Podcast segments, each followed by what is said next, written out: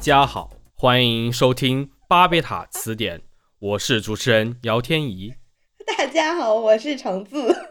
大家好，我是朱熹。我仅以此代表我们节目向江泽民同志表示深切缅怀，还是的去世表示深切缅怀。缅怀的对象肯定是人呀。所以呢，各位亲爱的听众也都哎，你。们没有来错节目。今天我们也借由这一次的新闻，想聊一聊大新闻，大新闻聊一聊。现在说起来，其实已经比较久远的记忆了吧？这要要数已经有三十年了，对吧？哦从如果你从九二年的时候开始改革开放，真正深其化其，实还要再往前到到三年了。但是呃对，因为因为呃，我先说一下我们今天录这期节目的缘起，因为这个选题其实是我提出的嘛。我们就做这期节目的缘起，其实就是因为江总书记的去世呢，其实引起了很多网友的讨论。当，大家很有很多讨论是在关于他个人层面的一些特质，而另一些则是在呃讨论他在领导着中国的时候那个年代的生活。嗯其实我是注意到，在一个比较长的时间内，其实都有人在讨论这样的一个话题。当然，只是这一次呢，由于他的去世呢，又使得很多人开始集中的对那个时代做一个回顾。当然，由于有这个特殊的外部事件呢，他那个这次特殊的回顾就显得额外的有一种镀上了一个回忆滤镜的一个一个色彩吧。所以我们也是想跟大家分享和讨论一下，在中国的九十年代，给我们留下了一个什么样的历史的投影吧。对，大概是这么一个意思。因为说，说起这个呢，其实大家可能很多人在网上看到了一个讨论，就是说，很多人说，呃，很怀念在那个年代可以看到完整版的泰坦尼克号被引入到中国。嗯，对我看到很多人在发，对当然这这件事儿其实据考证本身是不成立的，或者说不完全成立，因为当时的中国虽然引进了泰坦尼克号，但其实里面有一些，比如说裸体啊或者之类的镜头还是还是有几个的，就给剪掉了。当然，可能有人看到了那个完整版，那是因为有可能有一些电影院用了盗版的拷贝在放。哦，对对对，对，那个年代盗版也很，对，就是这里面其合实，对，其实是两个不同的事儿。对，也不能叫半合法，其实盗版在那个年代也不合合法，只是说那个年代抓的比较松嘛，因为这是一个大家都知道，今年的中国电影市场整个是非常的不景气的嘛，嗯嗯，所以呢，正好也就是人们借助这个泰坦尼克号的事儿来对还比较景气的年，其实也不景气。说句实话，我我以是后会分享我关于九十年代的我作为一个小学生的那个看电影的一个一个经历。小学生言论，对小学生言论，当然这里面其实是有一个点，就是说人们当然可能是对呃是有有某种期望，有某种期待，他才去这么说。嗯呃，但与此同时呢，他这么说其实很多时候也是不符合那个年代的情况的。呃，比如说吧，很多人都说九十年代的电影的市场其实是比较开放的，我不完全同意这个观点啊，因为在九十年代的时候，至少我在一个县城里上小学，我的体验是什么呢？我作为一个小学生，其实比较少去自己买票看电影的，因为我没有 我没有那么多零花钱。学校往往会组织呃学生去看电影，但是学校组织看的电影，其实大部分情况下还是有一定的那种，就是带有所谓的什么主旋律、革命、锋什么的，革命，教育的那种，而且很多时候组织去看的电影其实并不是很新的，嗯。他会组织你看一些那些比较经典的，比如大家都知道的什么一些以前那些抗日电影，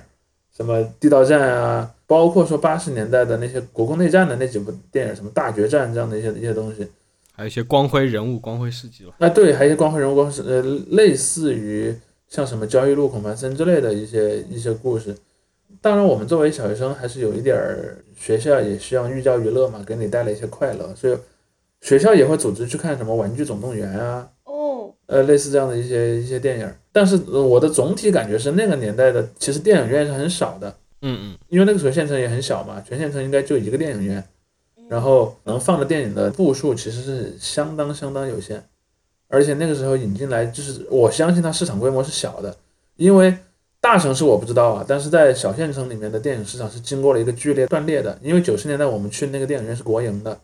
但它后来因为放的电影本身也很少，包括它设备也变得很旧了，后来它就破产了。然后再到后来，比方说二零零几年之后，逐渐随着经济发展，又开始建了新的电影院，那些电影院就完全是民营的电影院了。放的电影也就和那个年代的那种动不动给你放一些什么革命题材就不一样了嘛。但是他那个状态肯定跟那个什么二零一几年的时候的那种就是市场选选择面相对比较大的局面是没得比的。嗯但是那个时候有一个特点，也也就是刚才天一说到的这个问题，就是在那个年代其实有很多盗版的东西，但是那个时候的至少我据我所知，呃，县城的电影院是不放盗版拷贝的，但也有很多民营的小的盗版的录像厅。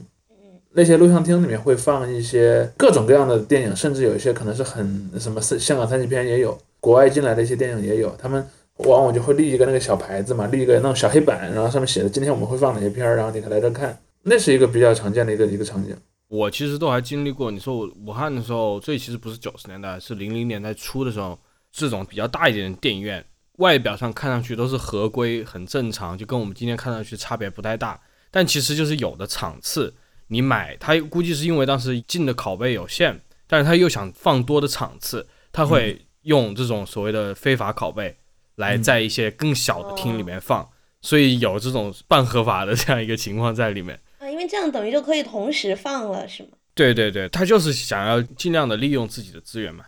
其实，在录之前啊，我也在跟我们另外两位主播说，就是说这集当然不会聚焦于电影啊，毕竟就是像主席说的，因为。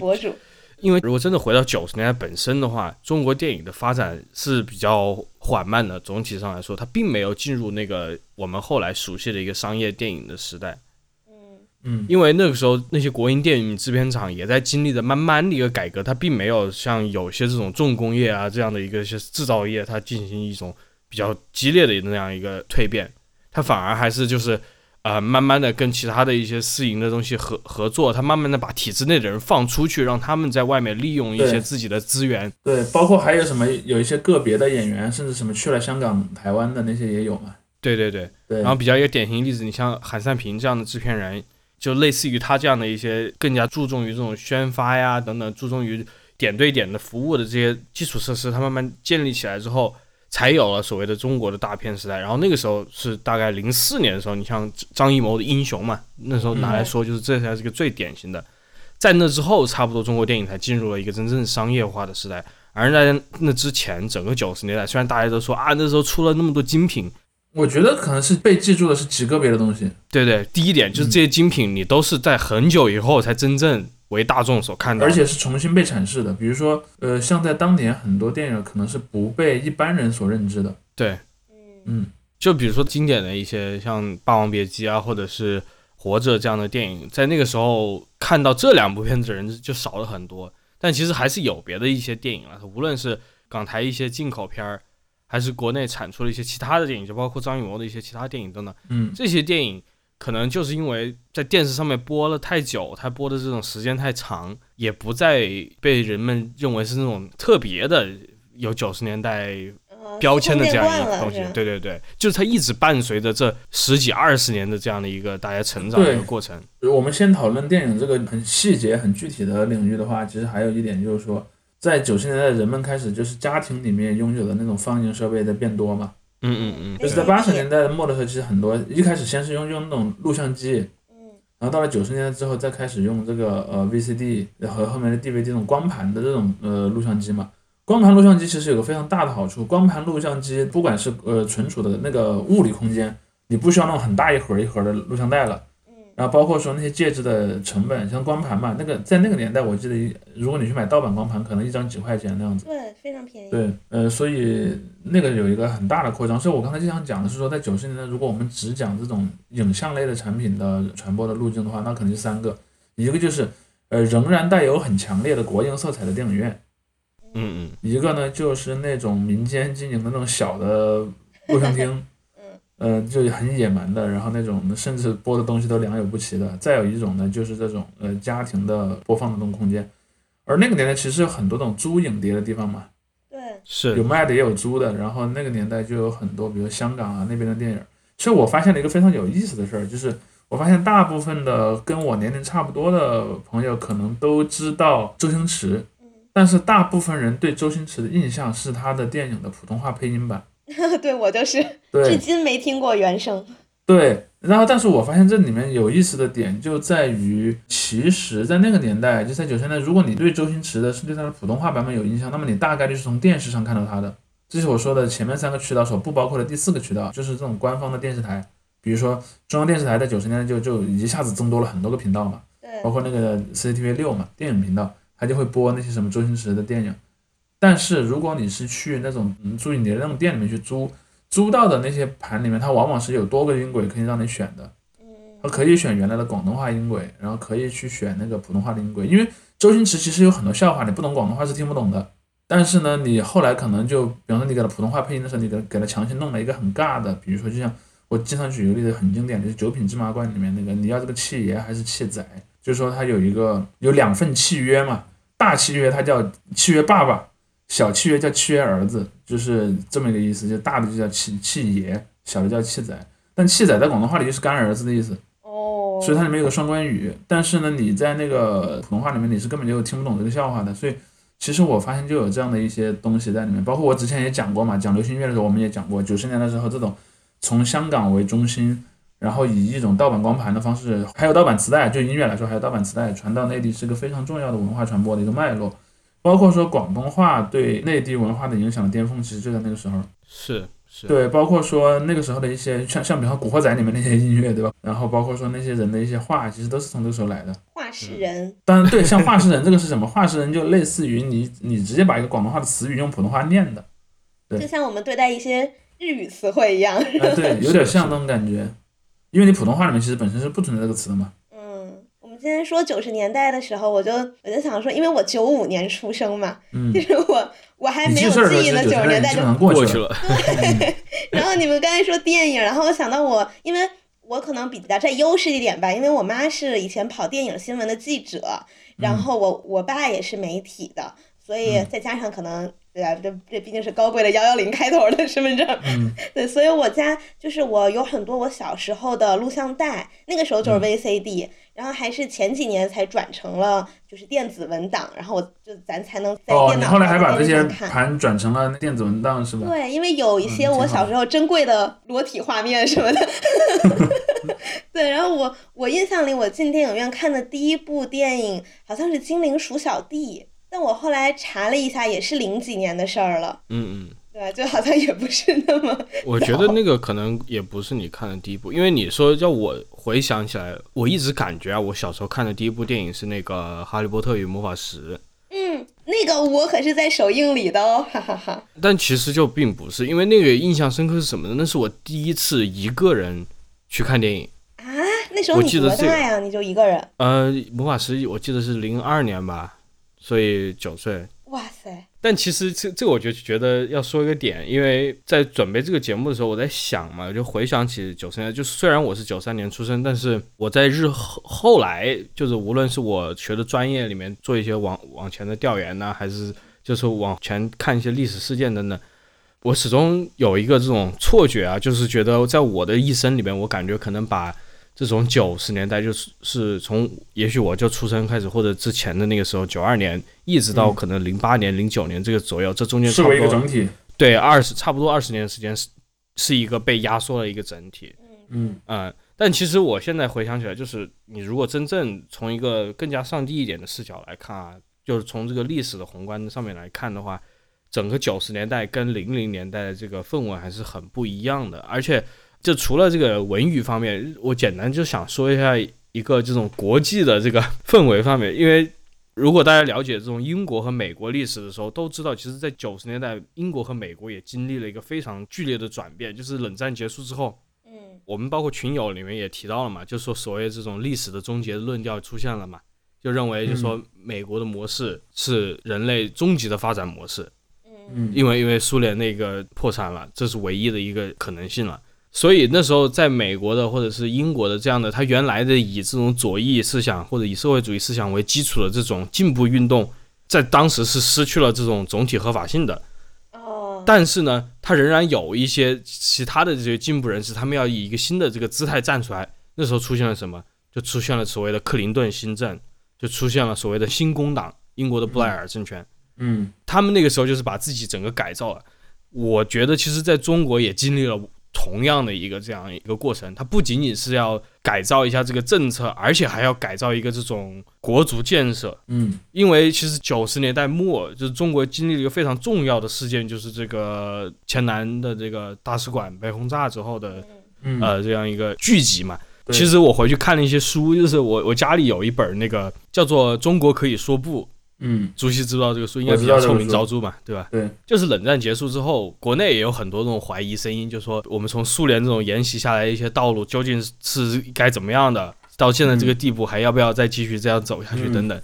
但是在这个之后呢，就出现了一些这种反对这样的一个声音，就是他要重新的构建一种新的民族的凝聚力，他要构建一种新的这种全国上下的能够统一的某种思想。于是就是以中国可以说不以这种代表嘛，他首先呢就是要说，哎，其实美国、英国这种欧美并没有你想象的这么好。然后第二点就是，其实中国人民也有自己的别的一些精神等等，可以团结在一起。其实我觉得这个过程对于九十年代是相当核心的一个过程，嗯，就是重新的这样一个国足的构建。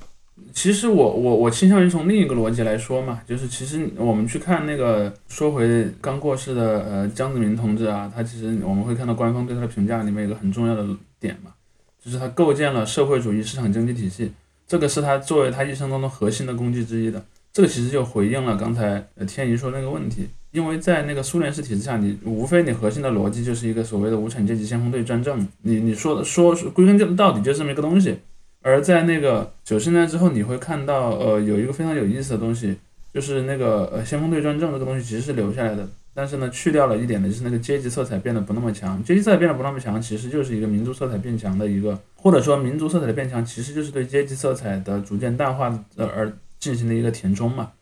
所以这个其实，在九十年的时候，当然我我我经常跟人讲一个观念，就是说我们当然可以在讨论的时候去泛用诸如九十年代这样的一些词语，嗯嗯，但我们脑子里其实也是要有一个警惕心的，就就是九十年代它不是一个特别边界清晰的概念。我我经常说，比如说可能，比方说九零年跟什么八九八八八七可能更像一点儿，而九九年可能跟什么零零零一零二更像一点，但可能呃九零和比方说九零九一可能和什么九九九零零之间的差异可能还蛮大的。呃，当然我们意识到这个差异呢，也并不代表着我们就不能对这么一个时代做一个总结，就是我们还是可以去理解它。呃，当然这是一个呃差的一个一个闲话了。但是说回到我们刚才讨论的核心，就是说建立我们刚我刚才说的那个呃社会主义市场经济体系建立，其实是九二年的事情。嗯嗯嗯，呃，然后在九二年建立这个体系之后，其实天一说的那一套，就是比如说中国开始从另外的一种方法来补充这个先锋队专政的这么一个思想根源，其实就是九二年之后一直持续到，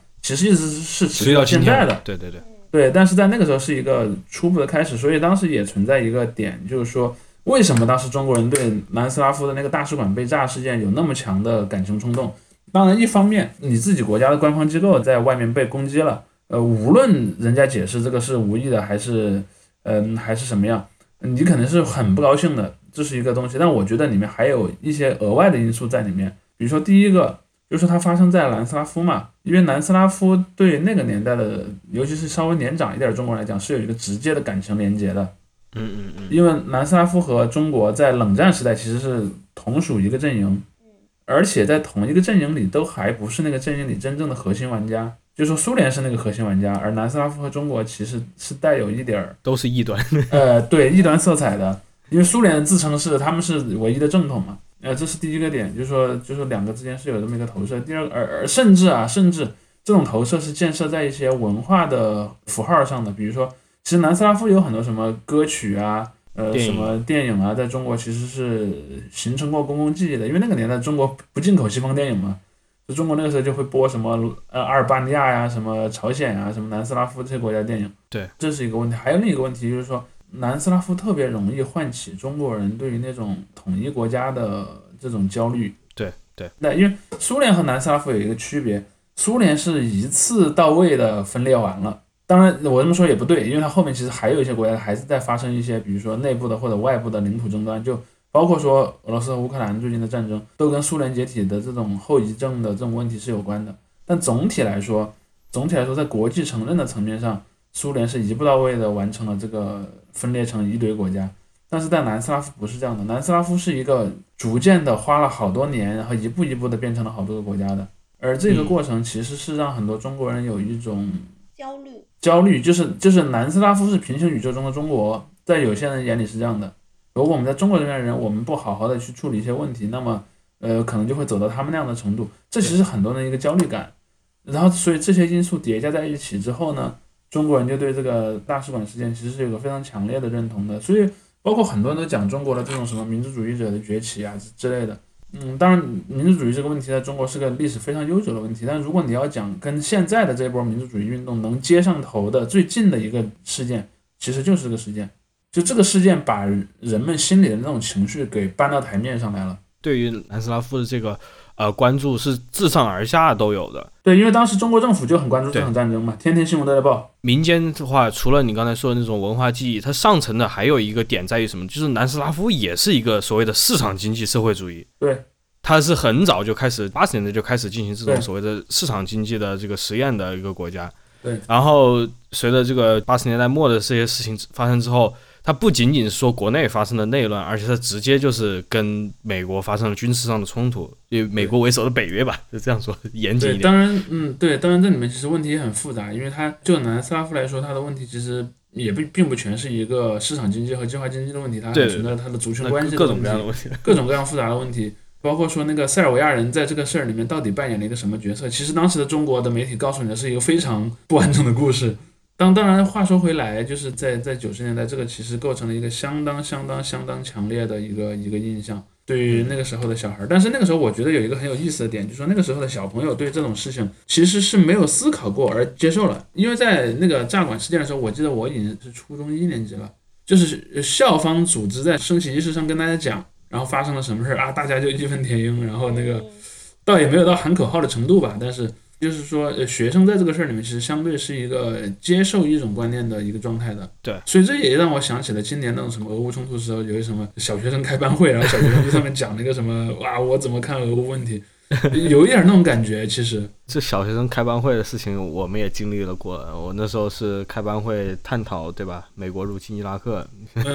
是我我当年开班会。对，其实就是怎么说呢？那个时候把它算作一种早期的所谓的私品教育嘛，就是政治教育嘛。对对对，私政教育。而且就是在九九年之前，中国还经历了这样一个，可能在九十年代中期就慢慢的重新抓回这种民族主义的这个论调。无论是那时候的亚运会，然后再到呃香港、澳门抗洪，对对这些事情，就是都是比较标志性的事情。其实，在那个年代，香港的那个移交是一个非常强调中国民族主义的一个历史时期。我觉得有些听众，呃，可能对那个年份有一个记忆，就是到了一九九七年的时候，中国的中国内地吧，至少中国内地的这些流行音乐歌手出的很多歌都和那个香港回归有关，甚至香港的很多歌手也出了那些什么歌，比如说《东方之珠》嘛，在那一年的话就被描述成为一个呃中华民族的。一个团结的这么一种一种感觉，嗯，就所以那个时候也对就有很多歌，可能是它也也有一部分是广东话的，有一部分是普通话的，然后再做一个融合。我少数几个就是少年老成的那个珍贵影像里面有一个就是在回归当时那个移交仪式，然后我在电视前面唱歌。那时候你两岁，两岁就会唱歌了，唱唱歌还是会的，但是反正就是他们就让我跟着那个电视一起唱。可能你不太明白你唱了什么，所以我对那个事情其实没有什么。就你是看视频才知道我曾经干过这个事儿是吧？是我当时电视什么肯定都有看，但确实你叫我回想起来是完全没有记忆的。呃，对，但是对我来讲，因为那个时候我年龄比较大了嘛，所以我对那个事儿是有非常非常非常直接的印象的。就是包括电视上都在播，包括还有因为刚好那年也是邓小平去世的那一年嘛。嗯嗯嗯。然后，而且邓小平生前有句话嘛，就是因为是在他任内完成了这个。也不能他任内，因为那个时候他也不是中国名义上的领导人，或者说至少在他长八四年确认的这个事情嘛。对，八四年确认这个移交的事儿，所以邓小平之前有个有一句话嘛，说我希望有朝一日能够在香港自己的土地上走一走看一看。嗯。然后当然他却没有等到那天，所以当时也对，就有很多类似这样的一些讨论。所以我是觉得说，在那个年代，在九十年代后期，中国的这种民族主义话语，它其实借助了很多的素材来进行一个扩大影响力。嗯。嗯。包括那个年代还有很多电视剧啊，包括一些什么那种以王朝为题材的电视剧。因为其实我们会发现说，在更早的年代的，因为你是一个以阶级专政作为你的核心意识形态的国家里面，你不太好拍一些电视剧去讲某某某王朝特别伟大。嗯，这也是其实是九十年代这个整个的一个思想上的转型之后才实得以实现的嘛，就是一些什么以清朝啊这样的一些东西来来拍。是什么康雍乾三三个王朝的电视剧？当然，那个其实是在九十年的末尾到新世纪之初发生的。嗯嗯嗯，对，那样的东西就突然多了起来，你就会发现那些电那些电视剧里因为如果你按照以前的什么农民起义、天人正义的逻辑来看，你就不应该拍皇帝是好人。但是到了九十年代的时候，突然皇帝就变成好人了。哎呀，他们为了天下苍生操碎了心，但是非常忙，而且呢，身边的那些贵族还不理解他，那大臣还不理解他，还给他各种添乱。嗯嗯嗯，对，所以这一一下子就变成了一种很流行的东西。所以我之前一直我一直有一个论点，我就说，后来的中国的女性向小说的创作的繁荣的起点，就是有一个父亲和一个母亲嘛，父亲就是二月河，母亲就是琼瑶。因为你会看到二月河和琼瑶写的都是以清朝作为背景的小说，当然琼瑶还写很多民国的小说，但是她最有名的那几个还是清朝的。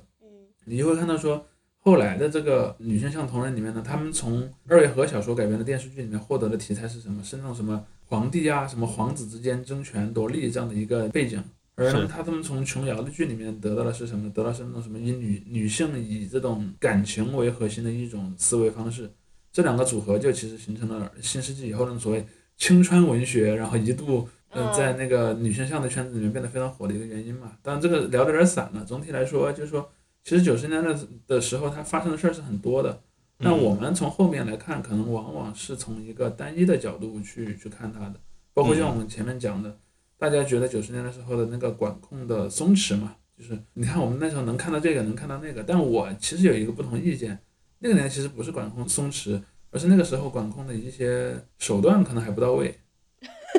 没管住是吧？没管住。或者其实就是你接触的这个能力也非常有限。对，应该这么说，我们作为一般老百姓，我们接触东西的能力很有限，但与此嗯同时，那些执法人员接触东西的能力其实也很有限。对对嗯。我记得我家楼下超市还有一个卖那种影碟的，而且那些地方卖的显然都不是正版。对，然后我记得我爸曾经带着我去问过有没有无删减版的《色戒》，然后当时我还不知道《色戒》是什么。零几年了，那都呃，那个应该是零几年的事儿，但是 正如一开始的时候天一说的嘛，我们其实是把九十年代至少九十年代的中中后期到可能二零零几年视为一个我们所聊九十年代的时候所投射的真正的对象。就比如说我嘴里在说九十年代，九十年代在定义上应该是指哪些年呢？是指一九九一年到二零零零年。嗯但很有可能我们脑子里真正想的九十年代，可能是一九九五年，可能比方说到二零一零年左右，这中间其实是有一个错位的。对对对，比如很多人经常讲，哎呀，当时的中国经济好起来了。其实中国经济好起来有个非常大的因素是加入世界贸易组织之后的那几年的增长特别快。九十年代当然也也有增长，但没有后面那几年那么快。但是当人们讲到那个概念的时候，他往往容易想到那个时候，但那个时候其实它并不是九十年代，并不是那个定义上的九十年代。所以我刚才觉得你说到的那个什么，比如说去买像什么色戒的光盘这种，就很显然呀。而且那个时候还有互联网嘛，就互联网刚刚出现，在九十年代的尾巴上，很多人其实是在网上去去下很多东西的。因为我其实看电影不太多，但我看电影经常是从网上下的。嗯，那个年代就开始有一些论坛，那种论坛上就有人发种子。对那我零一年上小学，我们就已经有电脑课和电脑比赛了。呃，对，嗯，打字儿是吧？打字没有考基础知识，我们有打字比赛，对，那也有打字那那是很很典型的九十年代的故事嘛。九十年代的时候，因为我我感觉很多地方其实九十年代开始有电脑课，嗯然后当然可能各地的情况不太一样，但是九十年代电脑课呢，它不太包括和互联网有关的东西，和嗯互联网有关的东西其实就是新世纪以后。对。嗯嗯，对，和和网络有关啊，包括当时学做网页什么的，那个都是要后来的事情了。说到这儿，其实我就想到了一个逻辑，就是说，在九十年之前，至少我们作为中国人感到的文化市场的打引号的繁荣啊，它其实不是一个官方许可的市场繁荣，它其实是一个以走私的市场为核心的繁荣，地下市场，或者是以以走私和盗版吧，因为这两个东西其实是不同的逻辑。走私呢，是我把一个东西整个的走私进来，而盗版只是指我把它抄进来。道路，对，盗录进来。但是这两个东西它又有共性嘛？呃，这个我我说的核心逻辑就在于它，如果我们把它认定为一个基于这种灰色乃至乃至黑色的方法而获得的繁荣的话，那它就变成了一个它不是一个受认可的繁荣，嗯它其实是一个人们在一个动态的对抗的状态下获得的繁荣。所以我那天看到微博上有个网友，我觉得他说的很好，有很多人说，呃，谢谢江爷爷让我当年看到了泰坦尼克，而他说我更愿意这么说，谢谢江爷爷没有让我看不到泰坦尼克。啊，对，嗯这两个东西的逻辑其实就有一个截然相反的东西。不是他许可的，是他没来得及禁止。对没来得及禁止，包括九十年代的时候有很多走私的游戏机。嗯，其实中国人最早开始玩，就在中国大家都知道，这个所谓的主机游戏玩家其实是一个非常小的群体。嗯，对，中国这些主机游戏玩家其实最早就是依靠这些走私游戏机，然后来繁荣的。而且这些走私游戏机往往是被装备在了一些不是那么合法经营的场所。就像我我印象中，我小时候那些能够玩光盘游戏机的那种游戏厅，很多就是一些人自己开在家里的。嗯，我还以为你就是更多说的是那种红白机嘛。你说玩光盘游戏，那还更要、啊红白机其实也是走私的来的。红白机呃，光盘的游戏机大概是九十年代末的事儿了。是就是红白机是九十年代初的事儿。嗯红白机的话，它可能就是更加便宜一些嘛。你说真正光盘游戏机，其实九十年代也有，就真正其实是面向美国的这些。所以嘛，在中国它就变成了一个租赁市场嘛，嗯就是有人买在家里，你可以去花个什么一两块钱去去玩个什么半个小时一个小时的。嗯，就是我小时候，当然那这也肯定是零零年之后的事儿了哈。嗯就是呃，有一个叫芝麻开门的牌子，是十十块钱一张游戏光碟，啊，里面嗯一百个游戏是吧？有多的，然后也有一个一个的。嗯，，对，那个是我玩游戏非常初期的一些。藏经阁，所以呃，这是另一点，就是我们都知道，在什么日本和美国这些地方，它其实是玩游戏的人，他是以主机游戏作为主要的呃领域嘛，而在中国是个很显然的以电脑作为主要的领域的。这里面的一个差别点就在于，就是你如果要为了一个在客厅里专门玩的东西去花那么大一笔钱，在那个年代中国家庭就是不乐意的。嗯但是电脑呢，它还有办公啊、学习啊，有各种其他的功能。就是家里的人在买电脑的时候，他是没有一个心理预期，我买了一个玩游戏的东西。但是呢，孩家里的孩子呢，比如说我，我作为家里的孩子，我要去买一个什么八十块钱的正版游戏光盘，我可能买不起，但我买一个十块钱的那个。嗯有些擦边儿的那种，有些甚至就是盗版的光盘，我我是买得起的，所以这形成了中国的游戏玩家在这个游戏市场上特别的依赖电脑游戏，当然现在已经不是了，但是在那个年代是的这么一个氛围，所以这也是为什么暴雪这样的公司在中国特别有影响力嘛。你看暴雪就是个基于电脑的游戏公司，而不是一个基于游戏机的游戏公司。嗯包括当年还有一些更古老的品牌，像什么三 DO 啊，像什么 ADOS 啊这样的一些公司，其实在中国都很有名。嗯，四三九九是哪年上线的呀？三九九我印象不太深哦，好像是零二年。对它真正有人玩儿或者玩人变多的话，但是过了也是好些年了。到零零年代哦后段的什么的。因为它涉及到一个问题，你开发这样一个模式和人类和人们熟悉这个开发模式，以及为它找到用户，中间是需要经历一个发育过程的。嗯，就它的推出等于让很多人连盘也不用买了嘛，嗯就，直接上一个网站。所以我刚才想讲的逻辑就在于说，如果我们说在九十年代的前半段，中国人接触到外面的那种文化产品，主要还是以以那种实物商品的呃走私作为主要渠道。比如说有一个什么船从香港运了一批盗版光盘，然后到了广州，然后再通过一个地下渠道分发到全国，这样一个模式的话，到了后来你都不需要这个实实体物呃的东西去走私了，后来就变成了一个网上下载的一个一一个状态嘛。嗯，我好像也是从从某种零四零五年开始用那种掌机模拟器。对，嗯嗯然后当时还有那种小杂志，然后你还要写类似于我我和某某个游戏的感情，然后发到那个上面。啊，那掌机迷还是什么，我忘了。对类似的东西，对我你要说起的这个，我还有点印象。所以就那个时候，这种游戏就是各种各样的形式，怎么都能玩。嗯嗯，但是就说这个时间点，其实已经离开真正的那个物理意义上的九十年代了。你像真正到九九年的时候，可能中国的这种电脑啊，在家庭的普及率其实普及率很低，极低极低的，对，极低的，嗯嗯。大家都还是能有一个那种所谓的 FC 的克隆机，都已经是万幸了。对，在那个年代，中国真正的至少在城市啊，其实农村都还没有，就是比较普及的这种电子设备，其实就是电视机。收音机哦，那早了。收音机那个是很九十年代已经开始逐渐衰落了，九九十年代是电视机和和那种或者那种磁带音响吧，可以播磁带那种音响。对嗯，嗯那个东西的年代。所以你知道，这也是为什么当年很多，呃我经常举一个例子，就是那个呃虎扑老哥们举行的女神投票赛，因为虎扑老哥当中的那个主体群体，就是我们说的标准的这种在九十年代开始记事儿成长的这种人。嗯你看他们眼中的女神，往往就是那种你当年如果去影碟店租影碟能看到的香港美女，他们是很爱给这种人投票的。嗯，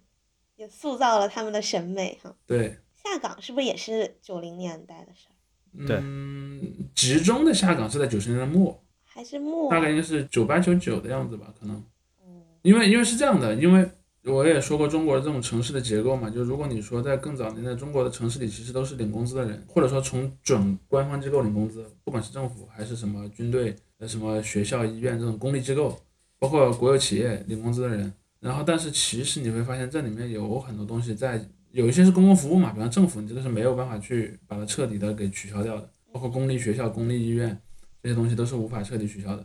但是公立企业这个东西，其实在那个年代争议就大起来了。如果你说你办学校，私人还办不了，但是我做个什么吃的喝的或者服装，难道不能把它交给市场吗？而政府办的那些服装厂啊，什么呃食品厂，其实运营的效率啊，各方面都挺成问题的。其实，当然也不是完全没有好的，好的也有，比如说江他当年工作过的那个光明食品，到现在为止都还很有竞争力，但大部分其实没有太多的竞争力。然后，所以后来就是变成了，而且由于它又是个公立机构，然后如果它真的亏钱了，政府还要去帮填坑，嗯，所以这个东西其实一直在维持，因为你如果不维持，你就面临着一个价值观上的问题，因为从理论上来讲，你是一个以公有制作为主导的一个政权嘛，那你又怎么能抛弃你的这么多公有制的机构呢？所以到了从八十年代开始，一直它就有一点儿有点虚弱，但是又没有谁敢真的下决心让它死。直到后来有了个胆儿大的人，然后他出来说：“那你们不当这个坏人是吧？我来当。”然后呢，就导致他真正真正的死掉了。嗯，就是在九十年代末嘛。包括说，呃，我也看到有很多人说，人们在怀念同一个时间段的时候，其实也会由于自己个人不同的这种呃经历和价值观，产生非常不同的印象。嗯，因为我看到有很多就是东北的人就说这有什么好的那个时候。对，就是说我们的工作都没了，我们的那个以前的那个可以安安稳稳干到退休的工厂都没。当我一直有一个争辩，这个争辩是那种类型的经济的模式，并不是个东北专属的问题，是全中国都有的问题。包括包括说人人都说什么南方人如何如何，我就告诉你，在广东省的省会广州，广州是一个有着超多的国有企业的公司，呃，那个个城市，那个什么广州钢铁、广州石化，什么服装厂，什么珠江啤酒嘛，很多人都知道。就是你如果去的去到广州，你从那个海珠区的北侧，包括天河区的很多地方，都是那种老的国营企业的地方，他们很多其实也变成了现在类似于北京七九八那样的废弃后的工厂，被开发成了一个什么文创园区的地方，那种也不少的。对，其实当时那个问题是一个非常大的全国性的问题，当然只是说在东北呢，它除了这个它没别的，但是可能在很多南方的地方，因为当然这个南方也是个泛指的南方。在很多南方地方，它可能除了国营的单位之外，你还有一些空间能让你去做一些别的事情。嗯，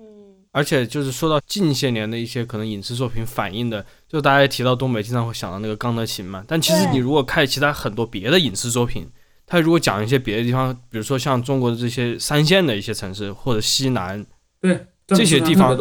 他们在八十年代其实就已经在经历这种整个企业，他倒不是说这些企业不盈利或者怎么样，而且纯粹是因为这种战略资源的调整，他就直接放弃了，他离开的本来就是一个人造的一个那种工业线链条。本身这种，当你把市场经济的成分完全从你的经济中刨掉之后，你就很容易很容易做出很多成本非常高的动作。比如说那个地方明明就是运输啊各方面的条件都不便利，你却在那弄个工厂。那你要把原材料运进去，把产品运出来，就光这两项就已经要把你搞得鸡飞狗跳了。我小时候有一个印象很深的一个事儿，就大概在两千年左右，有一年我们学校组织春游，就是去离县城有个大概几公里远的一个一个镇子的附近去玩儿，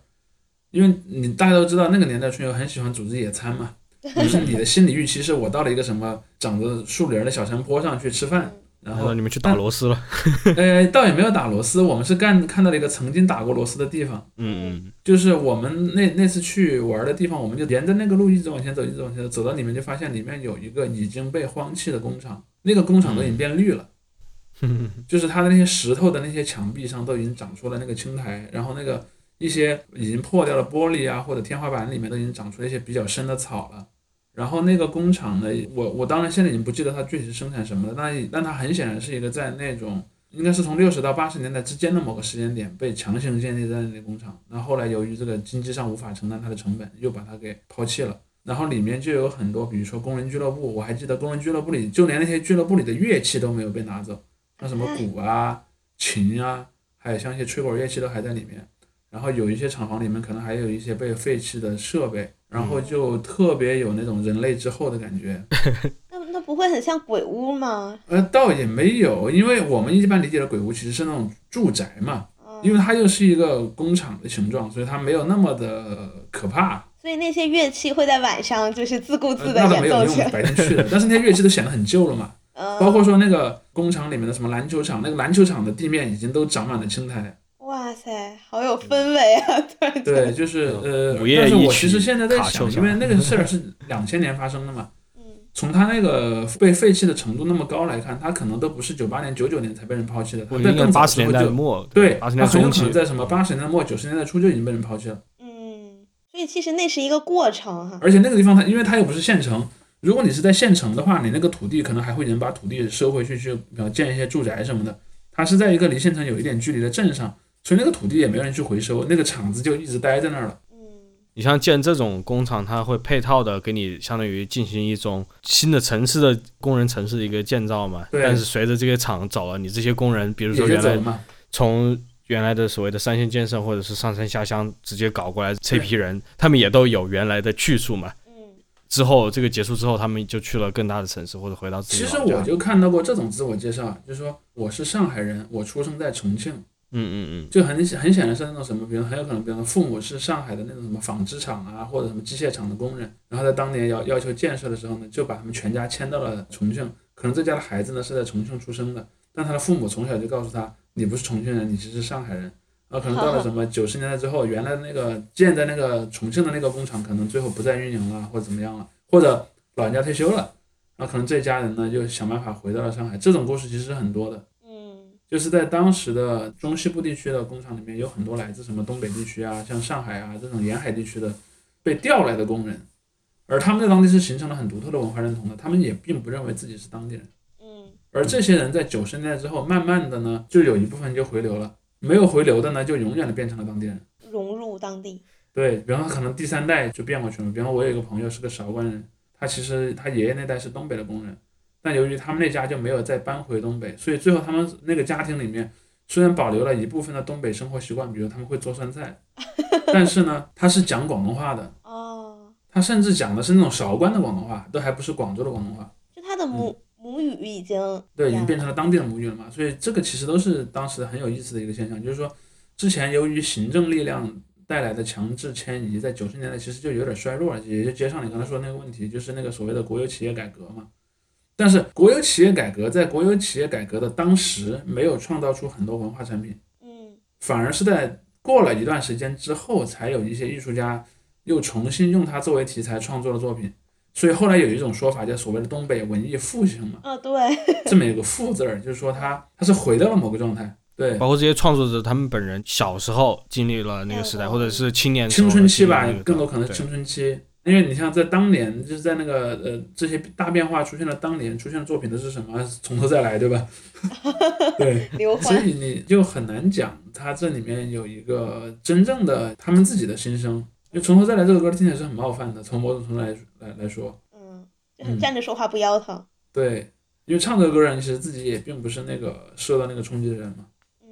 嗯，那他们 就就在经历这些事情的人，自己其实没有留下什么文艺作品。也有，其实就比如说，就像后来的那些什么。东北三杰这样的作家写的书里啊面，就带有很强烈的那种色彩。嗯甚至我前段时间看的那本《人世间》，也多少带有一个一个这样的意思。但是我当时觉得《人世间》那个作者，我个人觉得他有点不厚道，因为他在里面安排了一个剧情，就是那个男主角，也是电视剧版里面雷佳音演的那个角色，他因为一个呃意外事件而进了监狱。嗯。而他出狱的时候呢，那个东北国企的那个大崩溃时期已经过去了，嗯。所以就相当于在那个小说里面，那个男主角按年龄他本来应该是完整经历这个过程的，但是呢，那个作者用那个剧情杀让他直接从那个时代被隔离出去了，啊就所以他出来就觉得很诧异嘛，哎，你们单位呢？然后就这种感觉，你知道吧？其实官方的论调对于那样一个变迁的时代是一直至少啊，至少是模棱两可。再更严重一点的话，嗯它整个就是想不要谈的，对对对。嗯呃，所以那个时代，你要说真正比较当时的记录一个非常真实的那个崩溃的场景呢，就是那个铁西区的一套纪录片，对，应该在了解这个东北这个方面比较有名的，拍了那个片子大概有。我记得是八九个小时嘛，他就把整个那个沈阳的铁西区的那一块的工厂啊，到他们的周边的配套的一些居民区啊，一些交通的一些枢纽枢纽啊，当地的那个凋敝，然后人的生活状况，非常写实的那个记录了下来。你就会看到那个就确实就是已经是在崩溃的末尾了，他还不是说刚刚要开始崩溃的时候。其实我看《钢的琴》这部电影，我也有一个感觉，当然《钢的琴》不是个纪录片，《钢的琴》是一个它它它相当于其实还有点奇幻的这么一个风格，但是它里面描写的人物的心理状态是很符合那个写实的一种感觉的。你会发现在《钢的琴》里的那些工人吧，那些国营企业的工人，他们有一种心理是什么呢？他们总认为那个企业还没有死。在某种程度上讲，他们是不愿意接受这个事实的。而这种东西，其实你会看到，在中国各地，后来这种东西其实有点被浪漫化了。就是那些，就是我刚才说的，类似于七九八这样的地方，就是他最后把这种地方作为一个什么工业遗迹的那种什么遗址公园儿来建设，里面弄了什么网红店啊，什么自拍打卡点啊什么的，在全中国到处都有。包括我去年回成都，我还去了那个东郊的那个公园。东郊的那个公园以前就是工厂嘛，也就是后来那个什么贾樟柯拍那个什么二十四城记，嗯，应该就是在那一带拍的。那个二十四城记当中还有一部分地方后来也变成了一个某大型地产商的一个一个项目吧。那个大型地产商还投了那部电影。其实我就我就觉得就是有些艺术创作者，包括刚才铁西区的那个王斌，然后包括贾樟柯，还有像刁亦男，甚至王王小帅，他们就是在回顾那个就是八十年代的时候，我觉得他们做的好的一点在于什么？他们还是挺分得开的。就是你刚才说为什么很多人会怀念那个时代？但除了这个我们以前聊过的那种所谓的黄梁阶级或者怎么样。很更多的时候，他确实是怀念一种那当时那种社区的感觉嘛，就是这个因为物理条件的原因，大家确实半被迫半主动的构成了一个非常紧密的这样一个社区。这个对于很多人来说是确实是非常值得怀念。包括钢的琴，他多多少少也在讲这样一个故事。其实钢的琴里面你会发现一个很有意思的现象，就是工人之间是有一种兄弟姐妹一般的情感的。对，很淳朴。对。啊，然而就是这些我刚才说那些比较出色的艺术创作者，他们可以把这个跟一些经济层面的东西分开探讨的，就是有些人会把它混为一起探讨嘛。他就是你必须要在这种经济的组织模式下才能产生出这种情愫，显然不是这个样子的嘛。呃，但我我要做一个小小的争辩，就是说，呃，虽然不是一定，但比较容易，我只能说，比如说是这就像在中国，为什么以前的国营企业的那些工人之间有那么强烈的，包括同一个工厂啊，它。它不一定是整个的阶级性的，比如说，呃，我是什么热力厂的工人，你是什么呃那个机械厂的工人，我们之间可能不一定认同那么那么强，我们没有一个超越了厂子蔓延到整个阶级层面的认同，但我的厂子内部认同非常强，就是因为那个时候的厂子它都是自己办社会嘛，使得你在物理意义上生活于同一个空间。就是你看为什么现在的这些呃在私营企业，包括现在的国企，因为现在的国企很多也是不给你分配住房的嘛，嗯嗯嗯。在现在的企业当中，你为什么工作的时候没有那么强的感情认同呢？就是因为你们在工作时间之外是不生活在一起的。嗯，对。就像在那个年代，包括我以前应该也举过这个例子，就是说有人在知乎上写过一个怀念的帖子，说你为什么怀念那个年代？他说，哎呀，我怀念那个放学我背着书包往家去回，然后听那个听见那自行车的铃铛的声音，然后走在楼道里能闻闻见隔壁在炒菜的声音，然后隔壁家的叔叔阿姨。他们在说话，然后我跟他们每个人都认识啊，这是一个多么温暖的年代。那个年代也没有加班，然后电视里传来新闻联播的那个片头曲的那个声音之类的。就说它这里面有一个假定的逻辑，就在于说，就你认识你的邻居，这是一个非常重要的因素。因为在那个年代没有商品房的年代，你作为一个黄梁阶级的话，那么你的生活空间大概率是一个集中建造的，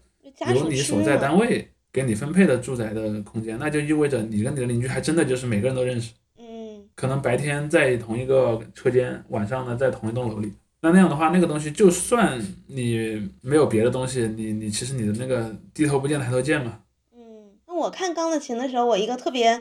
惊讶的，就是很直觉的一个惊讶，就是因为提到工人这个词哈，呃，以我一个可能有点刻板印象、有点偏见的，我感觉就是灰头土脸。然后没有什么文化，然后就是出卖劳力的这样一个工种。嗯。但是你看他那个里面的每个工人，就都还有点专长的。对，然后还有点小小艺术细胞，然后又怎么说？就不管是情感呀，还是他的语言表达，还是什么，就感觉都很就是还挺有范儿的。然后我当时就很惊讶，说哇，原来那个年代的工人是这样的吗？这 不，当然那个主要是那个电影，它有一个这个浪漫，它有个浪漫化的色彩的，因为你你会发现。你会发现在那个电影里出现的那帮工人，其实是他们原来那个厂子里文工团之类的那种感觉，你知道吧？就那个时候工厂竟然还会有一个这样的培养吗？因为这里面就有一个有意思的地方，你去看有很多中国的文艺作品描写，我称之为一个广泛的公有制年代，就不是指一个具体的年份，而是指一个那种状态。比如说，就像类似于《芳华》，《芳华里写的是什么？是部队的文工团。像钢的琴其实写的是一个类似于工厂当中类似文工团的存在的这么一个状态。你就会看到他们有一个共性，就是由于他愿意去用艺术的方法来表达这种事情的人，他们往往本身自己的在现实世界里的身份就是一个类似那种文工团身份的人。嗯所以你就会看到，比如芳华可能是一个我我愿意称之为文工团视角下的军队史，嗯或者说刚的琴也就变成了一个文工团视角下的工业史。哦它是有这么一个因素在里面。当然，话说回来，在那个年代的工人，他相对来讲总体的文化水平是比全社会平均值是要高一些的。哦因为在那个年代成为工人是很不容易的，就是要考的，就是在比较早的年代，就是人们认为你出息了是什么呢？你有三个可能，就是招兵、招工和考学。嗯因为你干了这三件事之后，你就变成了一个国家会给你保障生活的人。所以在那个年代，如果你在村庄里，你能够进到一个工厂不容易，所以有时候还要考试的。咱们现在的工厂都没有这种文艺团体了哈。嗯，如果是这种私营企业，因为私营企业他不觉得这件事儿很重要嘛。啊原先的国营企业是因为国营企业它有一个所谓企业办社会的属性，就是我作为一个大型企业，我什么都应该要有，我应该有自己的学校、自己的医院，甚至有些还有自己的派出所。对对对，而且它就是因为之前提到那种组织形式不一样，现在的企业是不指望你下班之后还跟你的这些同事们有任何接触的。现在应该是指望你永远不下班吧？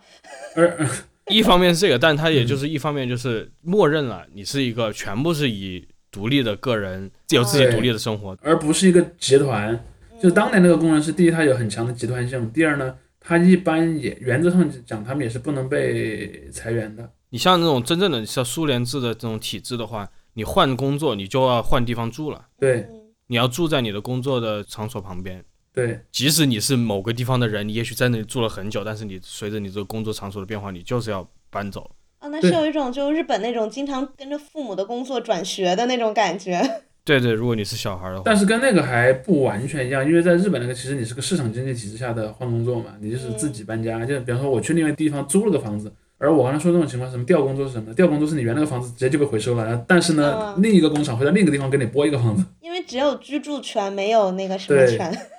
对没有那个所有权没有这个所有权。嗯，对，所以九十年代其实都是这种状态，在处在一个变革期的一个感觉。因为我前几天也碰到我一个小学时候的同学，我们当时也在讨论这个事儿，就讨论到我们作为同学的九十年代嘛，因为那个是真的是字面意义的九十年代，就大概九十年的中段嘛。其实我们说，我们作为在县城里的学生，我们身边的同学几乎都是黄梁阶级，哦，家里都是，领工资的人，嗯都是什么政府机关啊、国有企业啊、国有金融机构啊，然后类似这样的一些背景，也不存在什么私营企业，当然也有有一些什么小的一些店铺啊，但是不存在那种特别大型的私营企业。是，但是你看你那个时候在县城的话，可能没有那么直接的感受，但确实九十年代也是中国这个房地产改革的开始嘛。对，在县城的时候，在那个年代，其实我们那个时候一开始还没有那么多的，就是那种商品房。那个时候一种很常见的模式是政府给你分地，你自己去建，或者你自己从政府买一块地。那个年代有很多居民自己建的楼的，我家就住在那种楼里。哇，那很有趣哎。但是后来随着那种大建商品房小区的这这种体制从外面传进来了，也其实就像刚才天一说的，就是在九十年代的中后期的那个时候，嗯就开始有了那种地产商买一大块地，然后建房子来卖给居民的那种事儿。而且很讽刺的是，其中有一个很大的小区就建在当年一个已经垮台的工厂的哎呀，那个废墟之上。继承了。嗯，对，那这种事儿非常常见，因为那个年代国营工厂的垮台带来了大量的闲置土地啊。嗯，拍卖了。对，就拍卖了，甚至有些可能就都不是拍卖，有些可能是定向的转让，因为可能你有些地方比较小嘛，你们吸引不了那么多大型企业。嗯好像大富翁啊。因为前一段时间，大概去年还是或者是今年中期吧，大家在讨论一个问题，就是说所谓这个分税制的遗产的呢，这也是九十年代的一个政策嘛。嗯，所以导致到今天你说这种房价上涨等等等，包括地方和中央财政的一些问题，嗯它都源于当时采取的一些政策改变。对对对对。然后所谓的这种厂房啊、拍卖啊等等，也很难不去联想到就所谓的新自由主义的经济扩张的一个方式。比较典型的，就英国在撒切尔执政期间就也经历了一一个有一个去几乎一模一。样的一个对对对对这样一个进程，以至于他甚至就是可能国家不会说了，但是就就是完全是我们的教师，就是我们国家采取的那些政策都是从英国人、美国人 学来的这方面的啊。嗯，不过我最后还想提到一点，回到这个文化层面的一个话题，就是除了港台文化，其实港台文化，我觉得九十年代真正啊实时的在中国流行的，还确实就是四大天王和四大天王稍微再浅一点的对，一部分这种香港音乐人，像 Beyond 的，如果在那个时代能够火起来的话，那确实就是属于九十年代的标志。但是它传到中国内地，其实还是有一个小小的时差。对，真正就是流传于更广阔的这个非嗯音乐迷的这样一个对，空间里面。而国内的呃音乐方面的话，大家一回想起啊，中国摇滚对吧？九四年怎么怎么样，嗯这个什么魔岩三杰的那个时代，这个还确实不同的年代之间，它有这样一个叫什么渗透，互相渗透嘛。但是其实因为中国摇滚在这个九四年以后，它经历了一个非常长的低谷，嗯他知道可能零四年、零五年的时候才慢慢的再有一个往上升的这样一个劲头。有吗？有的，对，那个时候出现了所谓的这种迷笛音乐节嘛，就是嗯就是那个时候出来的，很多独立的这个乐团那个时候再重新冒头了。而在之之前，就是九十年代中期的时候，你看说那时候对于文化的限限制不不多或什么，但中国音乐我觉得是个非常典型的例子，就是它确实是因为也许它传播更加方便一些，它嗯传播所需要这个基础设施更廉价一些，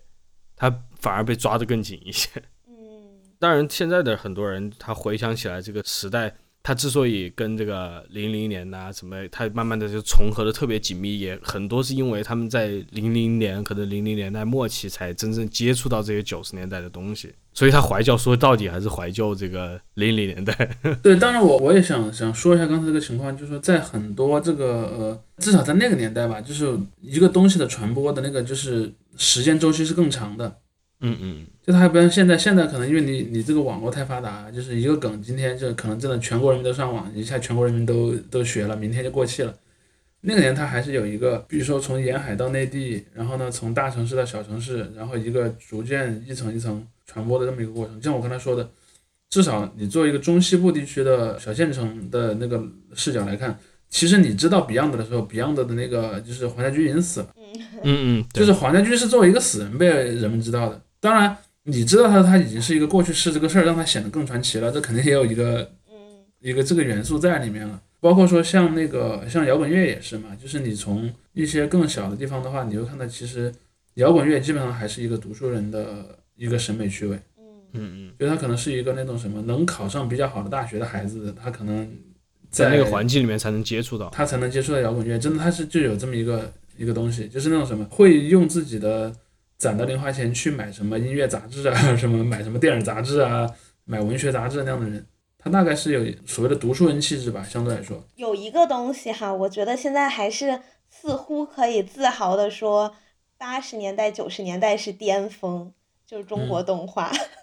你说是我，你说你你是指类似于什么葫芦兄弟那样的吗？就是从《天书奇谭》《黑猫影响那警长哦哦那种动画电视剧到啊，到九九年的那个《宝莲灯》算是一个巅峰吧。很多人会说是在这个文革前了。嗯当然我我要提一个反对意见在这个问题上，就是说，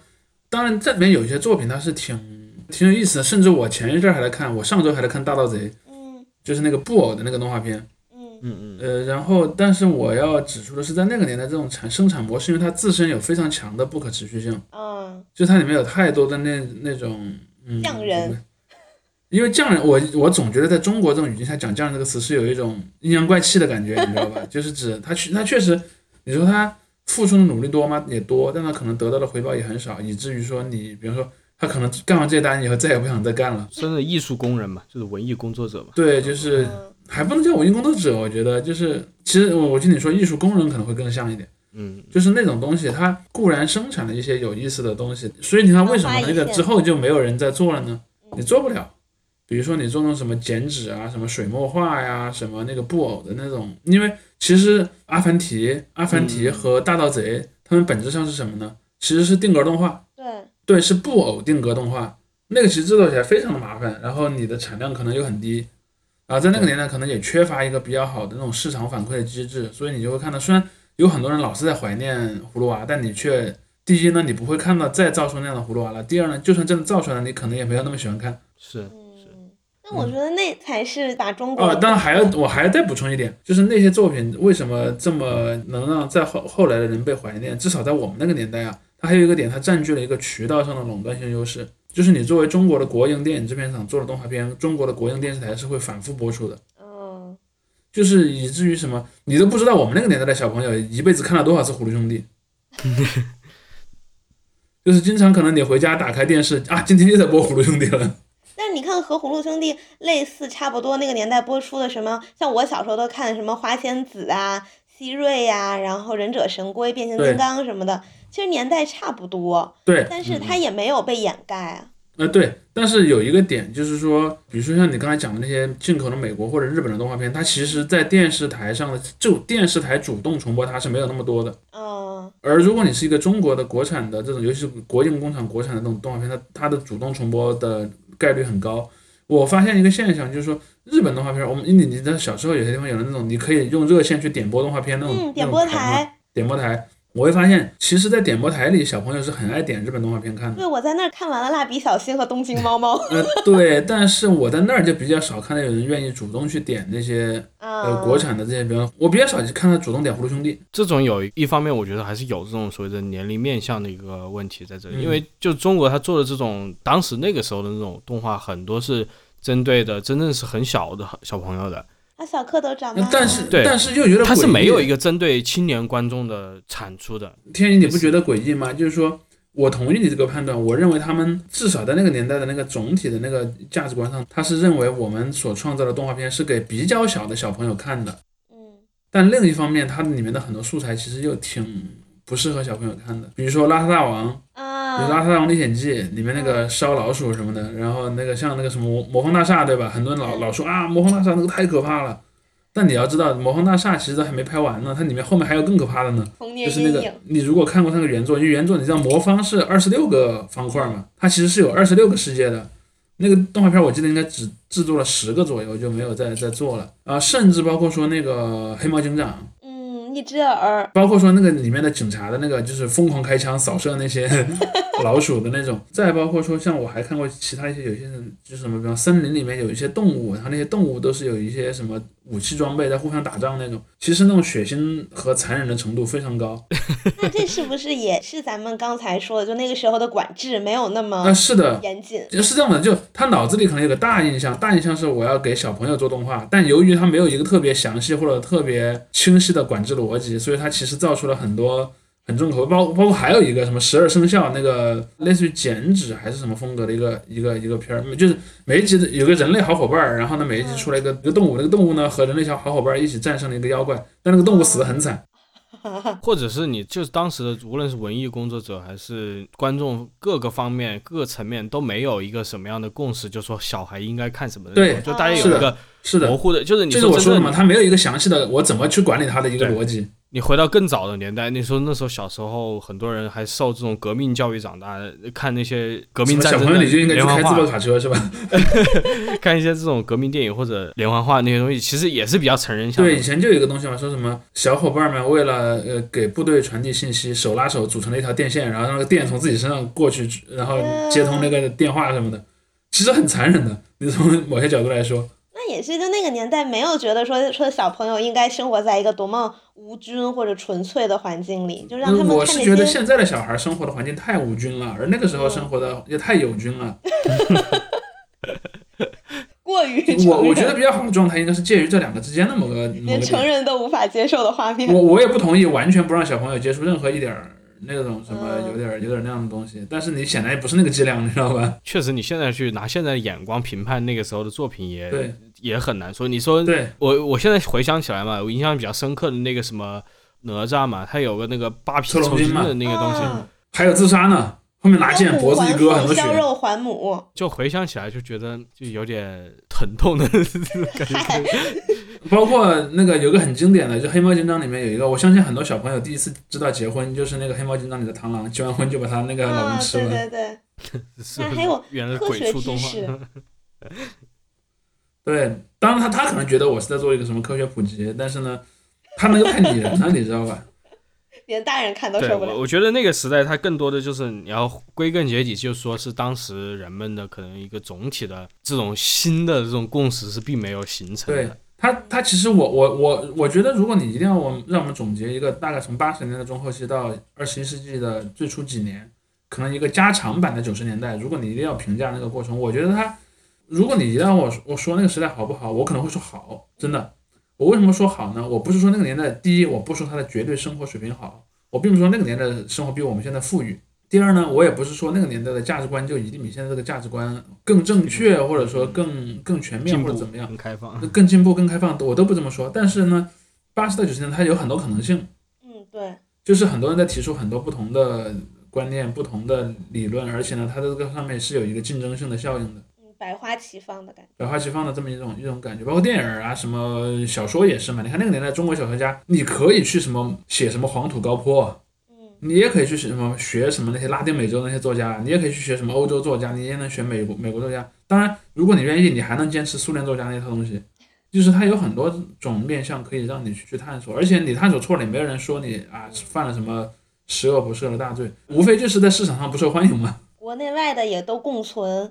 可以跟跟全世界去竞争。当然，我还是觉得这是一个浪漫化，这并不是这个样子。当然，那个共存，我当然。呃，就像我们前面说的嘛，那个共存不是他主动选择的共存，只是说他没有来得及去把你管起来。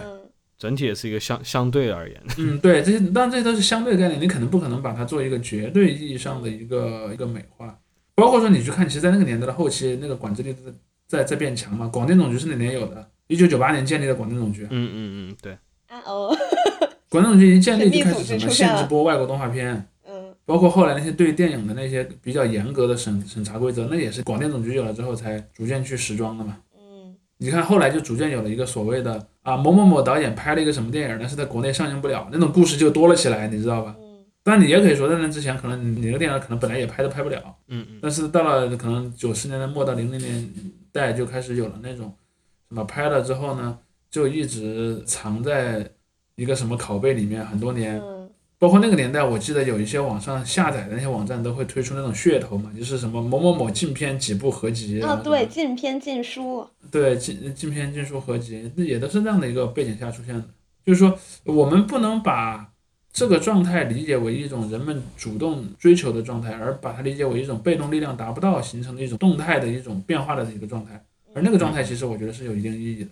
嗯哼。OK，今天在节目末尾呢，要补上一句，就是我们要感谢我们的哦，巴维亚节目策划，哎，埃尔海燕么么么同志啊，哎，感谢对我们的支持，感谢我们的听众朋友。